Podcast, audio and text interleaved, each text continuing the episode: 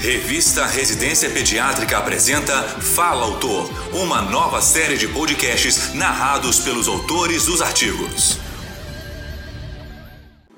Nesta edição, convidamos as doutoras Alexia Alves Cabral, residente de pediatria no Hospital Federal dos Servidores do Estado do Rio de Janeiro, e Cecília Pereira Silva, professora de pediatria do Centro Universitário Volta Redonda, Unifoa. Ambas farão a exposição do artigo Abscesso Epidural Espinhal na Adolescência. Relato de caso. Ouça a seguir. Olá, esse podcast traz um relato de um abscesso epidural espinhal em uma adolescente de 17 anos imunocompetente, que foi atendida com um quadro de febre, cefaleia, uma lombalgia que irradiava para o abdômen e um cisto sebáceo infectado no dorso com três dias de evolução cujos autores são, além de nós duas, Amanda Freire de Almeida, Christian Cândido Ferreira, Gabriel Calila Viola e Ricardo Calila Viola. Só para contextualizar, o abscesso epidural espinhal é caracterizado por uma coleção purulenta entre a dura mater e o canal vertebral. O diagnóstico do abscesso epidural espinhal é dificultado pela sua rara ocorrência associado à alta incidência de dorsalgia. Em crianças, o diagnóstico é frequentemente retardado até que os sinais neurológicos se manifestem. As alterações neurológicas encontradas na paciente evidenciam a importância de um exame físico minucioso, visto que o abscesso epidural possui rápida progressão, com evolução de sintomas radiculares para fraqueza neuromuscular e paraplegia em 24 horas. Ela relatou uma história de parto cesariano com raquianestesia há um ano e dores lombares intermitentes de dois em dois meses desde então.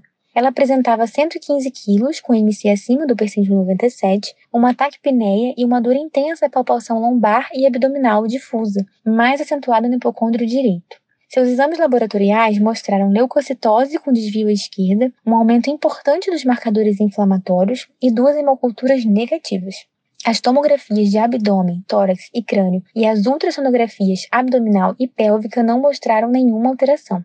Anestesia raquimedular e a infecção cutânea prévia são dois dos principais fatores predisponentes ao abscesso epidural. É raro o surgimento desse tipo de abscesso em crianças imunocompetentes, mas a condição de obesidade da nossa paciente, junto ao seu histórico de anestesia raquimedular, favoreceram o desdobramento do quadro. Internada, foi iniciado um tratamento endovenoso com ciftraxona, oxacilina e metronidazol e manteve apenas a lombalgia com cinco dias de evolução. Já no sexto dia, ela evoluiu com uma paraparesia grau 4 e bexiga neurogênica com limitação e dor à flexão e extensão da coluna vertebral. Portanto, foi solicitada uma ressonância magnética da coluna lombar, que mostrou uma coleção epidural posterior de L1 a L4 à esquerda, medindo 10 por 1,5 centímetros, com uma epidutite e uma compressão do saco dural associados. Então foi realizada uma neurocirurgia de drenagem com laminectomia e a cultura da secreção foi positiva para Staphylococcus aureus, resistente à meticilina e sensível à vancomicina e à rifampicina, que foi o tratamento realizado por 21 dias com resolução completa do quadro.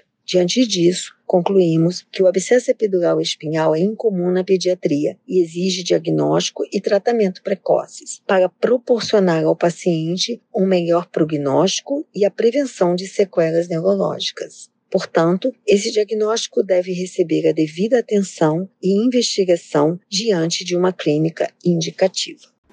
Você ouviu as doutoras Alexia Alves Cabral e Cecília Pereira Silva expondo sobre o artigo Abscesso epidural espinhal na adolescência. Relato de caso.